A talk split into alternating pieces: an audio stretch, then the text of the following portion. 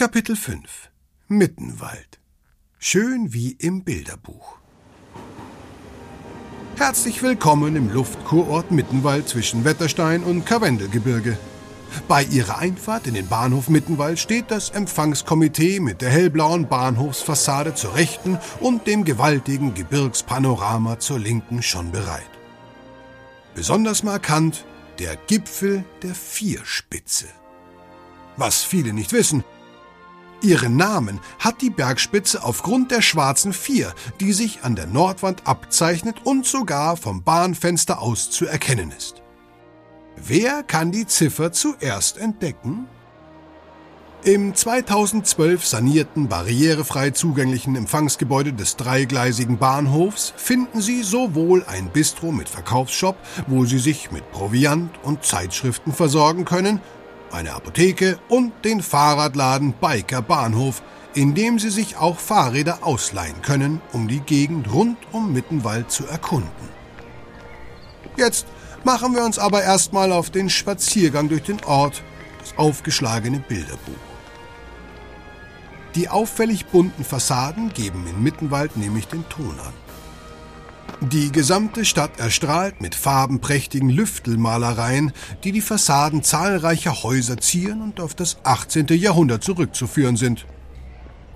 Was es genau mit der Lüftelmalerei auf sich hat und wo es die aufwendigsten Kunstwerke zu sehen gibt, erfahren Sie in der nur drei Minuten entfernten Touristeninformation. Spazieren Sie direkt nach Ihrer Ankunft am himmelblauen Bahnhof Mittenwald die Bahnhofstraße entlang und biegen Sie nach wenigen Metern rechts in die Dammkartstraße ein. Ausgerüstet mit wertvollen Tipps und einem Stadtplan kann die Entdeckungstour weitergehen. Kehren Sie wieder zurück auf die Bahnhofstraße und tauchen Sie weiter ein in das bilderbuchhafte Städtchen Mittenwald. Von hier steuern sie geradewegs auf den auffällig bunten Turm der Pfarrkirche St. Peter und Paul zu. Sie wurde 1746 fertiggestellt und ist das Wahrzeichen von Mittenwald. Die Stadt ist auch für den Geigenbau bekannt, der vor allem in der Vergangenheit eine wichtige Rolle spielte. 1685 nahm die Geschichte des Geigenbaus in Mittenwald ihren Anfang.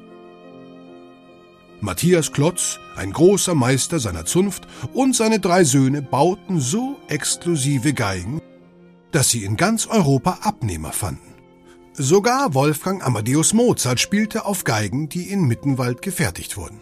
Das hochwertige Geigenholz wurde auf den Hochlagen des Karwendelgebirges geschlagen. Die Lage Mittenwalds war also auch ausschlaggebend für den Geigenbau. Im 18. Jahrhundert waren rund 90 Geigenbauer hier niedergelassen und noch heute zählen die Mittenwalder Geigenbauer zu den besten ihres Fachs. Ausgebildet werden sie direkt vor Ort in der staatlichen Berufsfachschule für Geigenbau, der einzigen in ganz Bayern.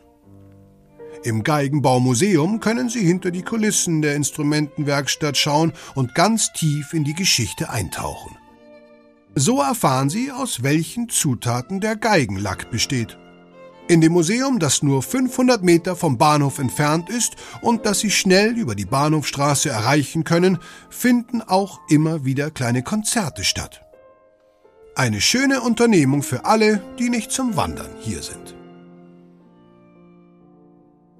Vom Bahnhof aus erreichen Sie nach einem zehnminütigen Spaziergang über die Karwendelstraße und Innsbrucker Straße den Postkeller der Brauerei Mittenwald. Dort sitzen dann Kletterer, Wanderer und Ortsbummler bei einem kühlen Märzen, hellen oder dunklen Verein zusammen. Hier kann man sich ganz genüsslich die 200 Jahre alte Brautradition auf der Zunge zergehen lassen oder die unterschiedlichen Biersorten bei der Verkostung kennenlernen. Und für die Kids gibt's Limonaden frisch aus der Brauerei. Original mit der Woider, versteht sich. Und jetzt machen wir uns auf nach Scharnitz. Klicken Sie einfach direkt ins nächste Kapitel, denn es geht gleich weiter. Österreich, wir kommen.